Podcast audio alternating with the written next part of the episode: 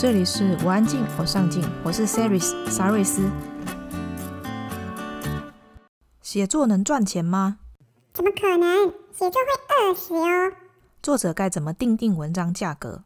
我写的那么辛苦，就收你十万块好了。好的文章该具备哪一些条件？只要是我写的，当然那么很好。你说是不是呀？今天沙瑞斯邀请了方格子创办人翁子琪。方格子是台湾新形态的写作平台，他们相信每一种内容值得被看见，更相信内容有价。透过读者付费订阅你的内容以及订阅者名单管理，让你更能掌握读者的轮廓，而不再只是广告分润。在节目中，我们也会聊到方格子的付费订阅制有哪几种，方格子适合哪一些创作者，一篇好的文章该具备哪一些因素等等。如果你对这一集的内容有兴趣，请在网址上输入 c e r y s 点 c o 斜线方格子。在文字稿里，我也会和你分享定定文章价格的思维模式，以及好文章该具备的四个因素。也欢迎你将这一集的节目分享给有需要的朋友，或者加入我们的脸书社团。今天的节目，我们采用了两位社员的提问，分别是哪一些文章适合选为付费阅读？以及自驾站如何实施付费订阅？我们将不定期发布问题收集。想加入我们的社团吗？请在脸书上搜寻“我安静，我上镜”，就可以找到我们喽。你准备好了吗？啊，对了，录音那一天我还有一点小感冒，所以鼻音有点重，希望你不要介意哦。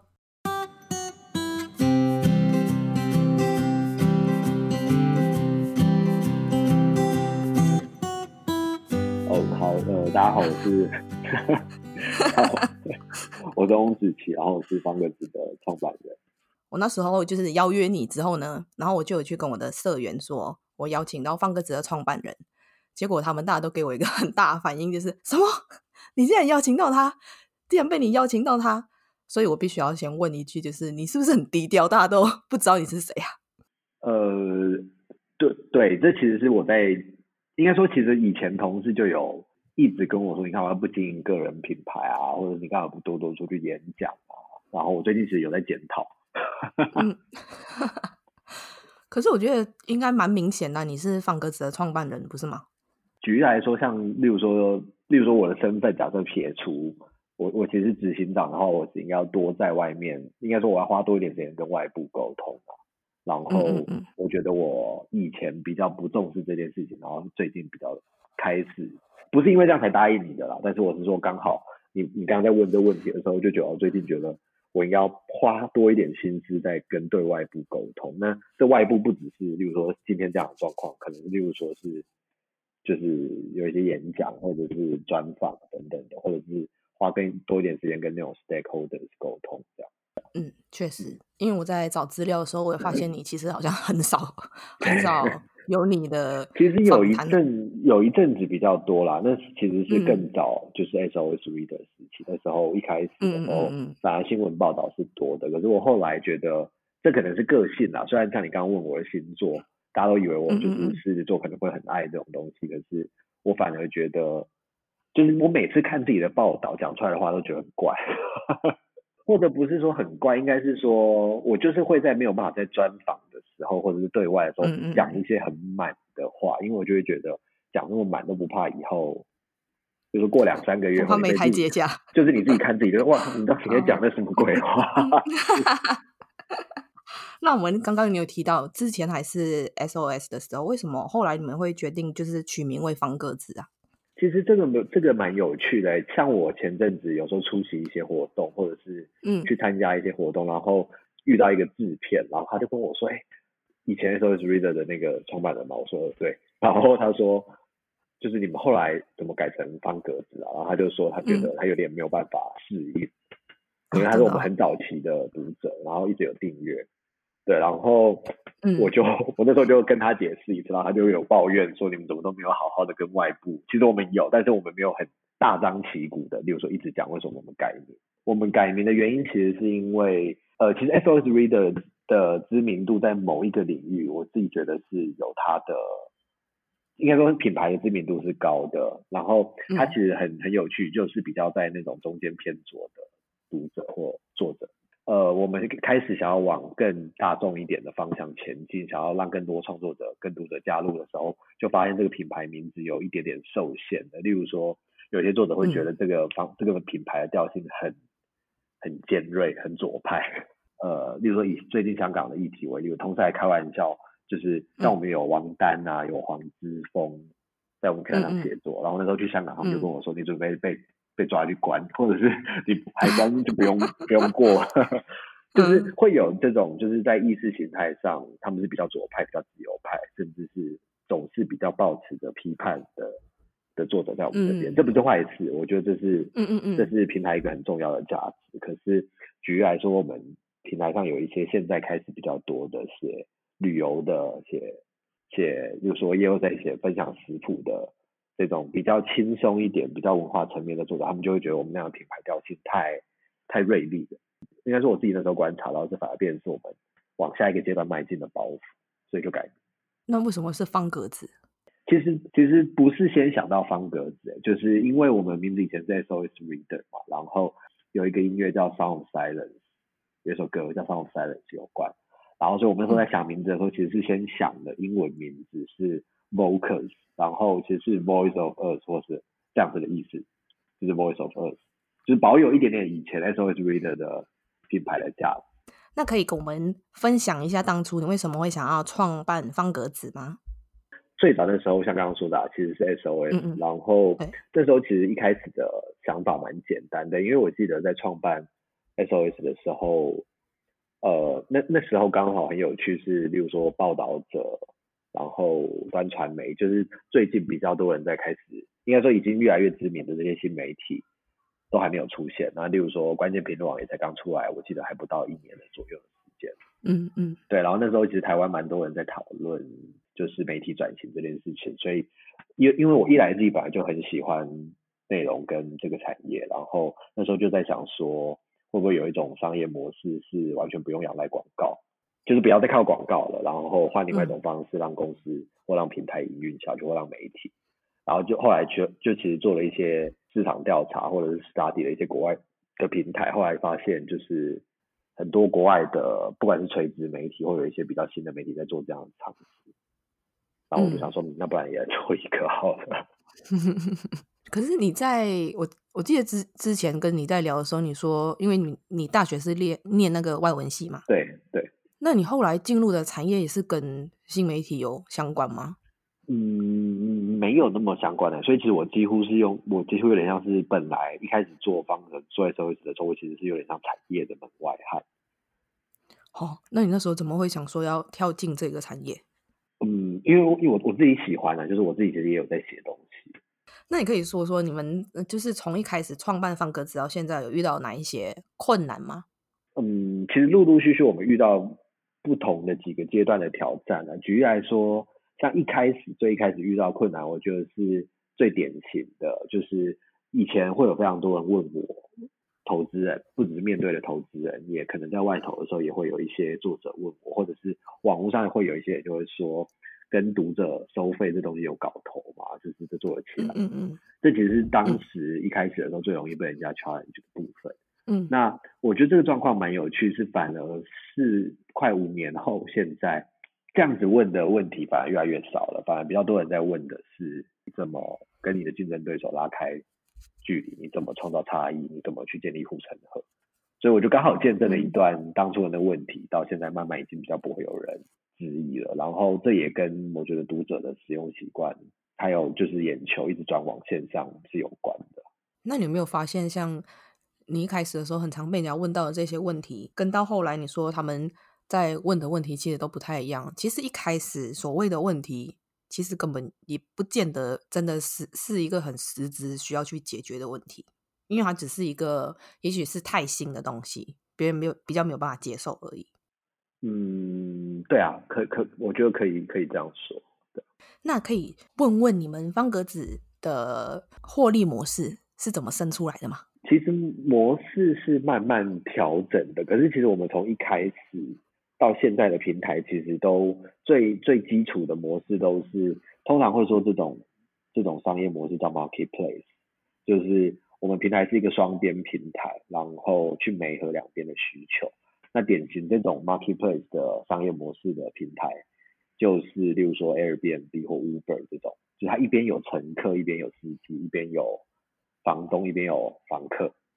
嗯，那我们的状况就是一边是作者，一边是读者，然后我们提供了一个平台跟工具，让作者比如说在平台上发布内容，然后当他跟读者收费的时候，我们会收平台的抽成，嗯、这是最核心的商业模式。当然中间有陆陆续续做了一些调整，就是可是它的其实核心的概念是这样子。那也也我们也从这个模式开始慢慢延伸出不同的平台的营收来源。举例来说。我们可能会针对一些比较有潜力的作者，或比较大型的，能够吸引到更多读者愿意付费的作者，我们会提供他额外的服务。就像你刚刚说的，就是我们可能会帮他做到出版，我们会帮他做广告的投放，会提供他文字编辑。可是对应的，我们平台的抽成也会比较多一点。所以这就不是 marketplace，它变成是一个有点像作者经济或者是一个服务提供的另外一种收收费的来源，这样应该都是另外一种营收的来源。那这些作者就只能在你们的平台上面发布文章哦。你是非专属把你的内容授权我们刊登在方格子上，所以作者其实在我们这边写的内容，他也可以放到其他平台去。嗯嗯嗯。对，那当然我们都会建议作者，他如果今天是收费内容，他当然就不要再放到其他平台去，因为这是逻辑会怪怪的。那可是，例如说你刚刚讲的是，他是不是只能在我们这边写，就通常不会。这么强硬的规定，可是，嗯，如果是那种签约作者，我们也有提供他比较深入服务的，我们通常会跟他说，这个内容的版权的商业使用会是在我们公司的，因为我们后续会拿去帮忙做出版，就是举，嗯，就是现在很多人在谈的，就是例如说把作者有有潜力的作品拿去做其他运用，像影视化也好，或者是周边商品等等。哦，现在已经开始做了吗？我们那时候合作了一个计划，叫作家手写体，然后他是跟那个台湾的那个字体公司 JustFont 合作的，他们是之前做金萱就募资很有名的那个公司。那我们是跟我们自己平台上三个呃有一定知名度，然后他们本来就写字也很漂亮的作者合作，嗯，对，然后我们就做了三套他们的手写字体，然后在网络上销售。那你觉得方格子适合哪一些创作者使用？现在方格子上有越来越多这种，就是它可能是例如说以图像为主的，那以图像为主就是它可能是做图文创作的，或者是它其实是甚至有画漫画的作者。嗯嗯嗯，对，然后所以其实我们就有在想说，我们是不是要再针对这些作者再推出新的版型，适合他们使用的，因为以文字为主的逻辑跟以图为主的逻辑是不太相同。放在方格纸上面放他们的那个图像作品的话，是比较不太有文字的叙述吗？对对，或者是他文字就变成是辅助，不像一般文字型的创作者，他是他是、嗯、就是对啊，就是我觉得那个两者的思维其实蛮不同的。那现在方格子上面，你觉得有哪一些比较有趣的创作者？因为因为我觉得现在平台的状况很有趣，就是我们现在每个月来加入平台的作者越来越多，然后也越来越快。我们之前就会在内部有时候开会的时候，就会发现有一些我们自己从来没有注意到的作者，然后他就跑来我们这边发表作品，然后结果他其实是有很多人赞助的，或者是他是有很多人在阅读的，也会像我们也会有一个很有趣的状况是，呃，会有中国的创作者问说他能不能翻墙，他能不能呃，先不说翻墙，是他能不能把作品放在我们这边，然后。他接着才会问我们说：“那你们有没有提供什么翻墙的服务，让我可以把作品放上来，甚至让我的读者可以再过来这边看？”嗯，对，所以就是平台越生态系越来越大之后，我们就开始会吸引到很多很有趣的。那你觉得方格子跟部落格有什么不同？就是方方格子有哪一些优势是部落格所没有的？我觉得，嗯，其实我老实说，我自己也都会跟同事或对外也会都会说，其实方格子就是一个 BSP 的服务，就是布洛克。只是，嗯、呃，只是我们更加的，至少现阶段我们完全不去考虑，我们会用广告的模式，所以不会有那种盖板的广告，也不会有就是很多那种广告版位，让作者的阅读体验变得很不好。那这个、嗯、这个其实是我自己以前没有那么料到的，因为是一直到我们从去年开始，我们才开始发现很多作者，比如说他会说他想要从匹克搬搬搬家过来，他想要从那个 Google 的 Blogger 搬家过来。嗯嗯嗯，因为他觉得他甚至不是说因为你们有收费功能，你们有什么什么东西，他就说因为你们版面比较干净，比较简单，然后我觉得我的读者可以专注在阅读我的作品上。嗯嗯。然后我我其实老实说，这点我自己蛮意外的，因为我一开始没有想到一个这么简单的使用者体验的差异会让创作者们就是会有意愿加，就就这反而变成一个他们很大的动机。其实是有某当年创业的时候的动机，其实某种程度是蛮排斥广告的。可是因为毕竟就是也营运公司一阵子，我其实可以理解为什么他们一定要放广告的原因。可是至少现阶段或者是未来的一阵子，放歌之后还暂时不会再有这种方，就不会有广广告出现。只是你们目前的主要的呃获利来源都是来自于读者的订阅。对。那出版专题跟一般的文章发布有什么不一样？出版专题会比较适合哪一些人使用呢？其实我觉得最大的差别在出版专题，我们最早的设计其实就是希望它可以让作者集结他的某一种系列的文章放在这上面，所以它概念可能会有点像，它可以，它其实有一种定位是它其实很像一本小志，像我就会看到我们自己平台上有一些作者的用法是，他会把他某一个系列的文章发进一个出版专题里头，嗯。那这是一种做法，那另外一种做法是有人就会开一个出版专题，然后因为我们有提供分页的功能，所以他会把这个出版专专题当成是部落格使用，所以他就是可以更有架构的去 maintain 他的发文的不同的主题或者是不同的类型，然后他就可以同同样在 under 在同一个出版专题底下。有的作者他当然就会觉得发文章是想要轻松的，他也没有在想这么多。他就是就想到就写，或者是他把它当成日记简单的记录。嗯，可是有一些比较认真想要经营的作者，他就通常都会建立一个出版专题。那那个出版专题，他们可以就是同时有几个不同的作者一起共同去经营的吗？对啊，目前也可以。另外，这是出版专题的另外一个比较有趣的特色啦，就是它可以有一一群同好，或者是有一群人可以共笔。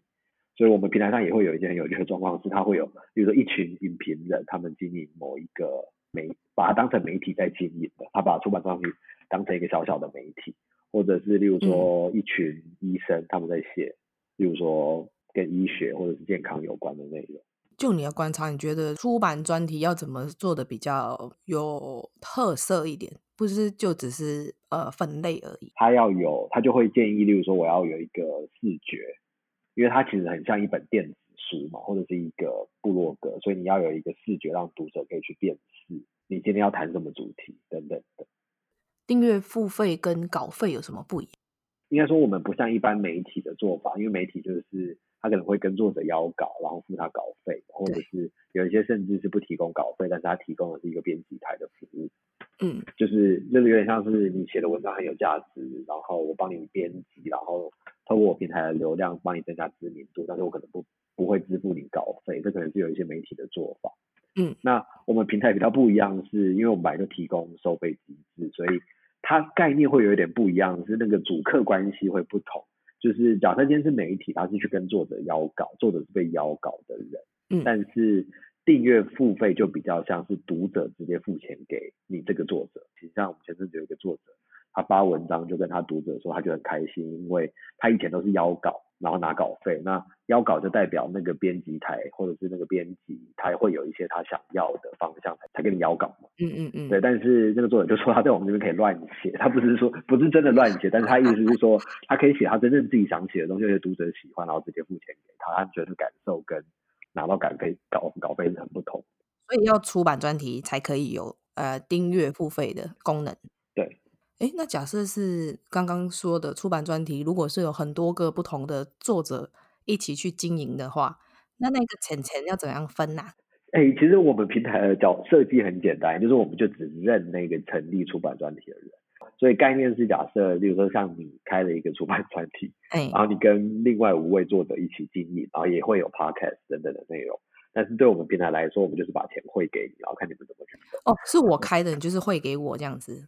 我们没有办法帮你分啊，因为我会不知道怎么帮你分，哦、就是，比、哦、如说我帮你分成分成五等份，就你们吵架，你说都是你在 都是你在录 podcast，你的 effort 比较重，然后对啊，或者是例如说我这个月写五篇，他只写一篇呢，为什么？就是也是这种事情不要参与比较好哈。对，那你觉得创作者应该要怎么去制定自己文章的价值啊？方格子现在我们创作者越来越多，可是因为我们平台现行最主要的收费模式是订阅制。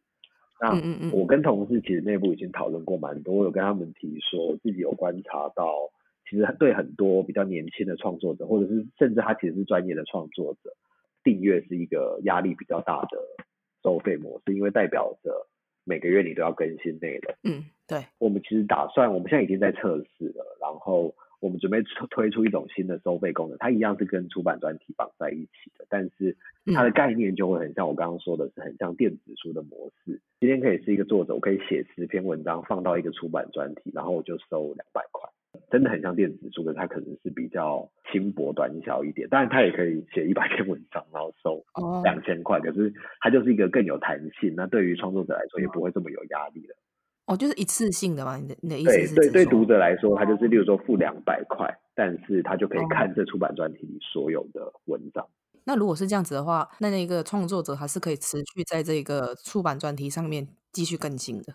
他如果想要继续增补，我们会让他继续增补了。但是，就是我们的设计就是，其实是它比较像是刚刚提的这样，就是我一次把这个出版专题有点像上架。然后我就收两百块，那它概念会很像电子书，因为像有的电子书它也会持续增补。我们之所以这样设计的原因，其实就是因为有一些作者，像有一些写游记的作者，他可能不适合做适合做订阅，因为我假设我去写了一个叫做关东十日游的攻略，这个东西可能就有收费的价值，嗯、那我就可以放在方格子上说有。十篇文章，十每天教你去什么地方，这是我的精选，然后就卖你两百块。对，那我其他文章我还会放在另外一个出版社里继续免费的更新。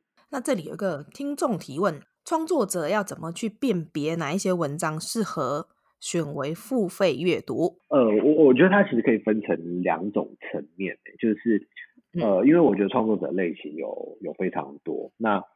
我觉得通常这个怎么样的东西会能够跟读者收费？通常其实它最简单的答案就是你要帮读者创造价值。创造价值听起来很笼统，可是其实我觉得创造价值它可以依照创作者的类型，我们可以简单分成两种。嗯，有一种是叫节省阅读者的时间。节省阅读者的时间就是指比较像是他的文章内容是有知识的，有某种专业的。干货文啊，或者是他自己的人生历练等等的这种东西，他可能通常比较是商业科技类的、职涯的、投资理财的等等的。对于读者来说，我之所以愿意付费，是因为我期待他从这中间学到东西。比如说，我愿意付钱买某一个本管理书，是因为我觉得这些人分享的管理的心得，可能是他十年、二十年来的浓缩。嗯，所以他能够为我创造价值，我愿意付钱。另外一种类别，它比较软性一点，它的。创造价值的方法，它帮助我杀时间哦。那杀时间 小说类，对对，它就是它小说好看嘛，它的文字好看，它的内容好看。我没有我没有想要追求再再继续从他身上学到东西，我就是因为他的东西好看，他的故事精彩。所以我我我自己通常认为，很简单的一刀切，它会有节省时间的跟杀时间这两种。嗯，但他们都是在被帮帮助读者创造价值。假设我这篇文章我是要把它就是选为付费的话，对，在读者还没付费前，他看到的文章的长度大概是有多少？这个我们其实是让作者自己设定的，我们的付费墙功能让作者自己可以设定。所以举例来说，嗯、你可能可以写三千字的文章，可是你可以，我们的付费墙是保留那个弹性，是你可以自己随便摘，比如说两百个字、三百个字，甚至摘到一千五百个字都可以。只要两千个字，然后你写三千字。对，所以这个其实是让作者自己自己设定的。那如果不是平台，是自驾站的话，要怎么去实施付费订阅？老实说，我觉得你如果问我的立场，我觉得其实要自驾站，然后自己做付费订阅，其实并没有那么难。现在来说，它其实不是很困难的事情。我我今天自己要自己自己跳出去，例如说 WordPress 开一个网站，然后。我要做付费订阅，我应该含设计加上，当然我还是用 WordPress 的系统，可是我做了一些版面的设计，然后有收费的功能，可能十万块就可以做了。但是，可是这就是取舍嘛，因为呃，有的你做完了这些功能之后，它才开始，就是你得开始做，你得自己导流，你得自己做行销，你得自己这个自家站的 SEO，有点像你这样子，得开始经营自己的一个网站。嗯，那对于有一些作者来说，他可能不想花这么多的心思，他就会选择我们这种大平台。所以方格子之后会计划去出类似像外挂的那一种。其实我们内部曾经有讨论过种种可能，一种就是像刚刚说的这样，就是我们出外挂功能，然后让 WordPress 的自驾站的的人可以直接挂我们这个网这个收费机制。那这是一种啊，另外一种是想的更大一点点是。我们有想过推出我们自己的 CMS 的服务，就是让你可以挂自己的 domain，然后可以克制化自己的 UI，然后用的是方格子的系统，就是有点像你现在这样子在经营自己的站，是例如说你的背后的系统用的，我记得是 WordPress 吧？对，对，就是有点像他们用的是方格子的系统，可是外形跟网址都是创作者自己的，但是这个是一个比较庞大的架构了，所以我们还在讨论。因为如果是这样子的话，不就变成它好像其实。某程度上，他也算是在经营自己的一个部落格。对啊，对啊，对啊，所以我刚刚说，它其实就是我们的。其实我们就会变成像 WordPress 一样，WordPress 也有两个服务，啊、一个是 WordPress.com，一个是 WordPress，就是一个让你可以自己直接在上面，就是有点像在方格子上这样写；另外一个是你直接再加一个自己的在，在方格子上面写作，跟你自己在经营部落格，不管是免费还是付费，这。花的心力其实都不太一样。对啊，对啊。像方格子每天不是会手动去筛选优质文章为推荐阅读吗？就是作品被大家看见的好机会。对，可以分享几个被选为推荐阅读的方法吗？其实编辑挑选值得推荐内容给读者的依据就很简单了，因为假设大家今天想象，就是你如果是在方格子做编辑的话，他一天其实要看这么多的文章。对，这其实也是专业编辑的受的训练。就是他第一个直接看的一定是标题，然后跟你有没有配一个好看的图片，因为这其实不是编辑，这是读者会看的，就是他会不会吸引读者点击。所以其实我们家编辑一定会先看标题跟选的图片，然后接着他才会很快的去看这个文章里面的内容。我们会说叫做，就是它是一个比较专业的名词，叫做体例，就是文体的体，然后例子的例。就是这个作者的体力是不是格式是漂亮的？那格式漂亮的意思就是指，例如说他有没有适当的运用，例如说小标，嗯，然后他的段落有没有断的阅读的节，让读者阅读的节奏是好的，就是他不会一整段连在一起。呃，作者知道怎么掌握读者的阅读节奏，他知道读读了这么大段都有点累，所以他配一张图。对，然后接着补一个图说，让整个阅读是比较活泼一点。嗯嗯嗯，这也是就是，所以其实我自己看文章也会这样，就是你只要一看那个体力是漂亮的，通常那个作者某种程度你会知道他的文字功力，他的文章表达的能力是相对比较好。嗯嗯，对，然后这是一个初步的方法，当然也会有非常多的状况是。他的体力很漂亮，可是你会觉得他根本就没有在讲真的东西。他非常的，他受过专业的编辑训练，他很会配漂亮的图，嗯，然后小标，然后 quote 一段名言佳句，然后再 写一些顾左右而言他的文章，然后收尾。然后读完之后就觉得天呐，浪费了我五分钟，对，很气哦。对，所以我我觉得这就是另外一种状况。可是，例如说你说这种标准的体力，我觉得通常是。不管是编辑方格子的编辑，其实这也是典型读者在阅读的时候，他比较容易被吸引的，嗯，的地方。那像刚刚后面讲的，他到底有没有言之有物？我觉得这就因人而异了嘛。就是 可能我觉得天呐，读完浪费我五分钟，可是我同事可能会说，不会啊，我觉得他很舒压还是什么的。对啊，那那怎么办？每个人看的不一样，所以就是看那个选你文章的那个编辑有没有 跟你八字合。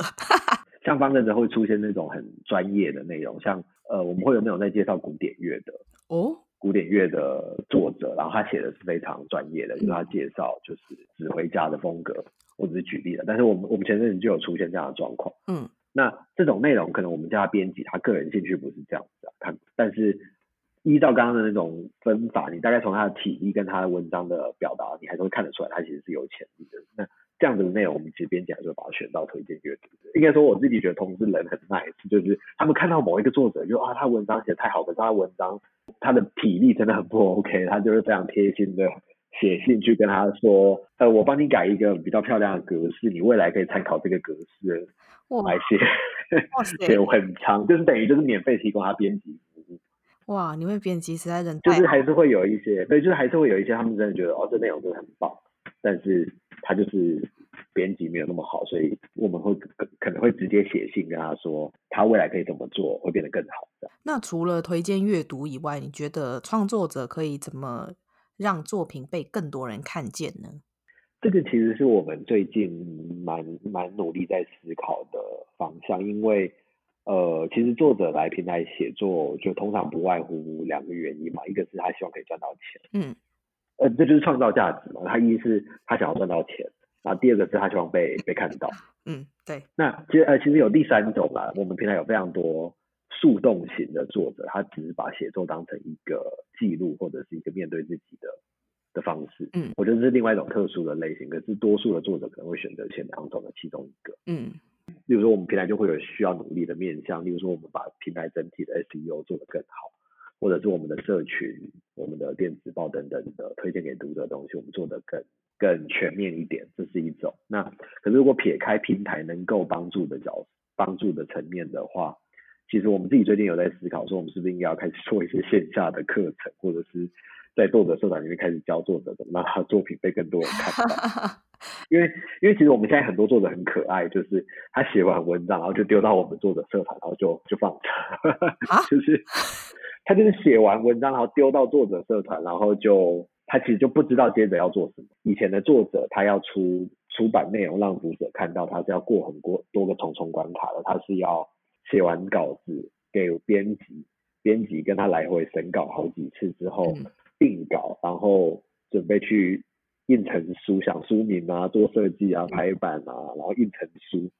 那书出来了，他还没有给读者，他要去铺通路，他透过经销商去铺通路。嗯，然后通路上了之后，最后读者去通路。买书，然后他才终于读到作者的内容。嗯，可是其实很多作者他，他像我们有很多那种比较老派的前辈作者，他仍然是很不知道怎么面对读者，或不知道怎么行销自己的。因为以前这些事情都是出版社帮他做，虽然是网络，我们可以放无限的内容，可是我们能够呈现的版面终究有限。嗯。所以我们就有在想说，那我们有没有什么方式可以去辅导作者啊，教他不止就放到方格子的作者社团，比如说他应该要下好的标题，还要下对的 tag，然后完了之后，他至少不要放在作者社团嘛，他也要先分享给他的亲朋好友，就是他至少放到他的个人脸书，他开始经营社群粉专等等的，就是像可能你也会觉得，哎，这不是基本功吗？可是其实非常多作者不知道。哦，嗯，我觉得呃，啊、分享在。社团就是除了方格子的社团以外，还有一些同好吧，同好的社团也对啊，对啊，对啊。其实它最典典型的不外乎，其实在在跟，例如说在我在的角色的工作很像嘛。以前别人也会说，你的创业的第一桶金怎么来嘛？除了你自己存的之外，你要去募资嘛。嗯。那通常大家都会说，你早期的天使投资你找不到，你就是找你爸爸妈妈、你亲朋好友借。我觉得这是一个很很扎实的道理，就是你的爸爸妈妈跟亲朋好友都不愿意借你的，你怎么可能跟别人借得到？对吧？就是所以那其实很像你刚刚分享的，就是他他的同好或他的亲朋好友都不看他的文章了，或者他都不愿意分享给他们了，他怎么会奢望会有更多人看得到？嗯，就是他其实是一个像滚雪球一样的事情，就是不止分享在方格子方格子的社团，嗯嗯，甚至应该分享到其他。的通路，其他的管道就是发分给，嗯，给爸爸妈妈，给朋友说，哎，我有在写这个主题，我就是做一个简单的沟通，然后也跟同好们分享。我有发现，之前我在搜寻我自己的文章的时候啊，然后我发现方格子有在放一些 Google 广告，哎，对啊，其实我们有帮，就是我们有神秘的帮忙作者偷偷做一件事情，就是像你刚刚说的，我们也有帮作者下关键字广告全站的，然后所以其实有时候搜寻的时候，你会发现，比如说。某个关键字的时候，你的文章会跑到就是跑到前面。没错，所以你们都有在偷偷在帮我们在做这些事情。对对对，佛性来着。那你觉得一篇好的文章，其实应该要具备哪一些条件？呃，我我觉得有一个更简单的做法，这是我们平台的 SEO 顾问之前分享的，然后就借他的这个专业偷偷卖弄一下，就是 就是他的意思，他的概念是说，当读者今天看完了你的文章标题跟 tag 之后，他知道你这篇文章要讲什么。tag 这个部分反而是很多作者会会忽略的，甚至其实很多年轻的创作者，可能他们可能没有经历过，比如说部落格时代吧，所以他们不太会下标签。就是不太会下 tag，所以我们现在也有很多作者很可爱，他那个 tag 是其实是像脸书或 IG 那种用法，那是他的 OS。哦，对，对，那是他的 OS。然后想说，呃，可是我们也不可能就是好了，蛮蛮可爱的啦，就是。其实 tag 就是下关键字。对啊，就下关键字啊，所以他的，所以例如说刚刚好的文章，它应该要具备的条件。如果论技术面，我觉得它从标题到配图到 tag。这些基本的东西都都应该要有，而且它其实也会对 SEO 是有帮助。那因为现在很多人都认为，就是现代人不是很喜欢阅读长文，你觉得创作者应该要怎么去制定他们内容的长度会比较好？我我我我同意，其实现代人不是那么喜欢阅读长文，可是反而方格子的读者能够阅读的文章长度，以我们自己的观察是相对来说比起其他平台可能是比较长的，因为。呃，可能比较有料一点的，或者是比较内容性比较强的，嗯、比较言之有物的内容，我们反正读者是很喜欢的。嗯，但是如果先回到不是方格子，是刚刚那个前面的命题是，嗯，现在人不喜欢阅读长文，我觉得这是这是正确的。对啊。那我觉得创作者怎么制定内容长度，我自己觉得通常比较好的长度大概就是不要超过两千个字。嗯，你能够把自己的想法。想要分享的知识或故事，好好的用文字表达，这是第一个课题。那表达完之后，你开始把自己的字数删减到不需要这么多字，不需要这么多字，这是第二个挑战。但是如果现代人，我自己觉得能够接受时间，就大概或许五分钟内吧，就大概一千五到两千个。之前我也是有跟，好像是跟我朋友吧，好像在讨论说，就是写作其实要要要写的长不难，但是如果你要写的短的时候，反而是一件很难的事情。对啊，对啊，这是这个最有趣的例子就是诗啊。假设我们给了他一个条件，叫做文章要一千字左右，权重是好的，我们给他比较好的权重，那诗一定全部被剔除掉了，对对，就是永远不会出现在上面的。对啊，对啊，所以我我我其实同意你刚刚说你跟你朋友聊的那个主题，就是你可能会常常遇到有一些人一直用专有术语，嗯，开会的时候一直用专有术语，对，然后我其实都会想说，就是知识很丰富的前辈，他不太会用这种。很专业的东西来跟你讨论事情，他会用你懂的语言跟你沟通。对，真正厉害的人是会用别人懂的语言去跟别人沟通。没错。对啊，对。好，来最后一题，对你来说，什么是上进心？上进心，我可能会用，如果用我自己的语言，我可能会说，应该说持续成长。嘿，我举个例子，像我自己在面试，习惯可能跟其他同事不一样，我会，我反而会着重这个人的未来的成长性。嗯。应该说，我会觉得他的专业能力很重要，但是第二个重要的是他能不能两三个月后，他不会再只有现在专业能力，他会继续跟着公司一直成长。嗯，然后我认为那个东西的，就是我的语言，就是这其实就跟上进心一样吧，就是他能不能够继续往下一个阶段迈进。那如果对你有兴趣的朋友，可以在哪一些平台追踪你呢？嗯，哎，因为我觉得很尴尬，我觉得我应该说方格子，可是我很久没有更新方格子的内容，天哪！但是还是可以在方格子追踪我。我我自己有就是用 Facebook 啊，但是其实已经就是很少活跃，就是用来用 Messenger 然后聊公事。所以其实好了，应该是追踪方格子会比较好。然后我其实会蛮希望借此可以逼迫我快点重新开始写文章。那有什么事情是你无法忍受的？因为我是个早睡早起的人，然后我其实不太能忍受熬夜。哦，你几点睡？就大概最晚十二点。呃，但但是我比你早一点点，我十点。哦，我我 我以前其实也是大概十点睡，然后就可能五点就醒。那你说一句骂人不带脏字的话。我有想到一个，可是好像不是骂人的，就是我会跟人家说祝福。祝福？就是例如说他做某个很。我不认同的事情啊，然后或者是我就要祝福。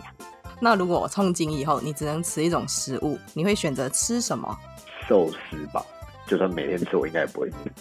漂流到一个无人岛上，只能带三个人或物品，你会带什么？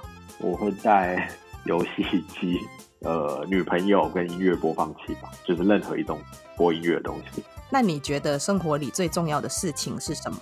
现在啊，这样听起来好可悲。我现在应该是工作吧。这这样好像不算生活，但好吧，因为同事都说我是工作狂。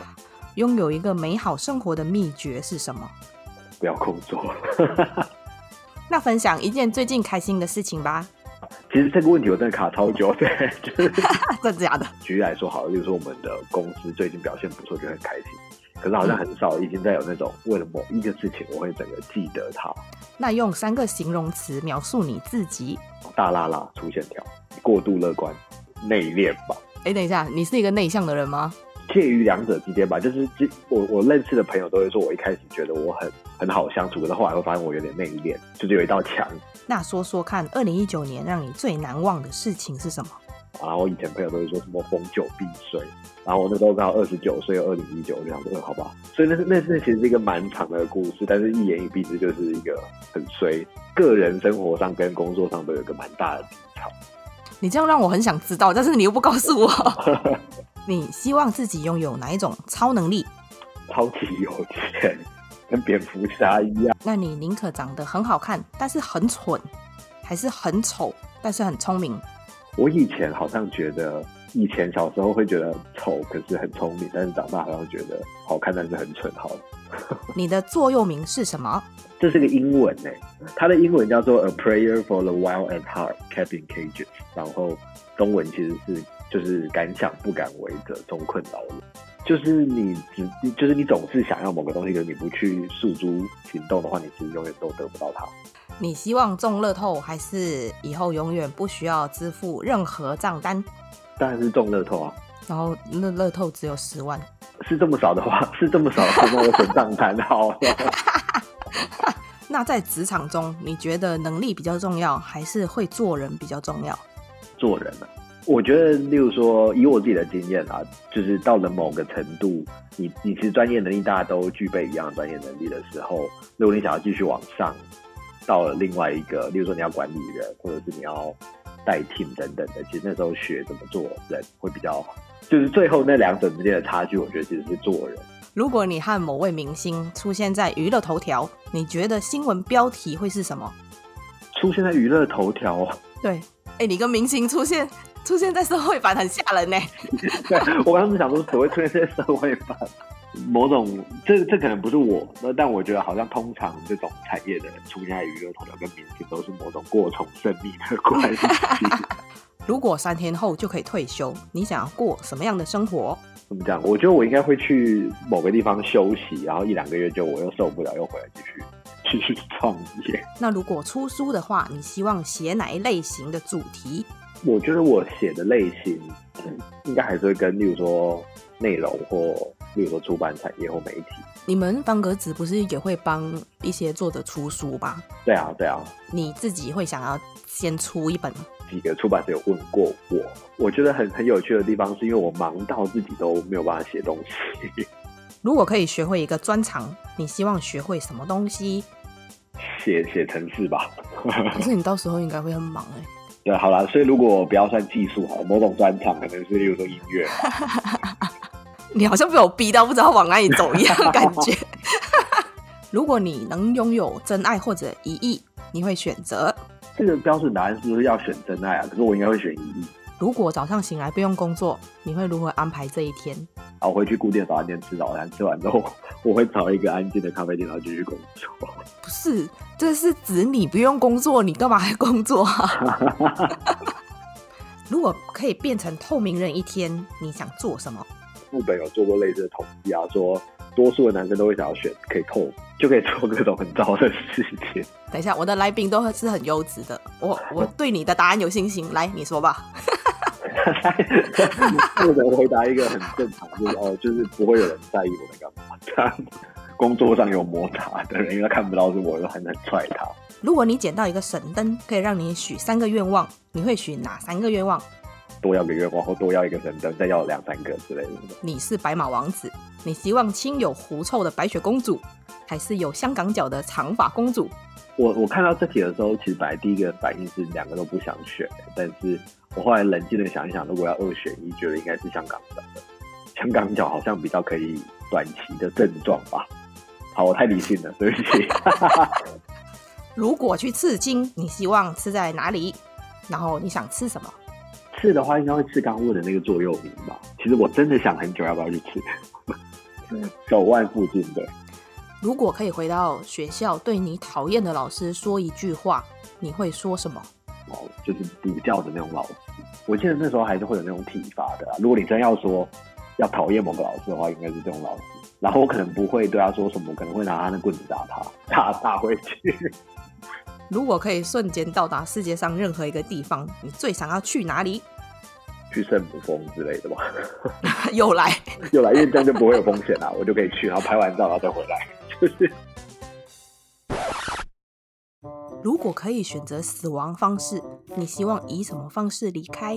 因为因为你你知道，很多人都说，我觉得如果我在睡眠中死亡很安详，可是我觉得超可怕的。所以假设我是在睡眠中死掉，都代表我我还没有预料到我会死，就是我只是睡个觉，然后我就一觉也不醒，就是我还没有做好准备，我要死，轰轰烈烈一点的嘛。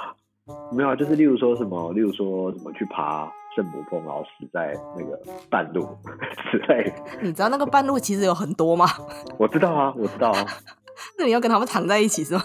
通常那不就是也就就躺在一起了吗？就是那，那哪有轰烈啊？那死的有一点低调哎。听说上镜的人都在听我安静，我上镜。你喜欢这一集的内容吗？如果你喜欢我们今天的内容，请在 Apple Podcast 上面给我们五颗星，或者留言告诉我你的想法。订阅打星分享的人一生平安，那我们下次见喽，拜拜。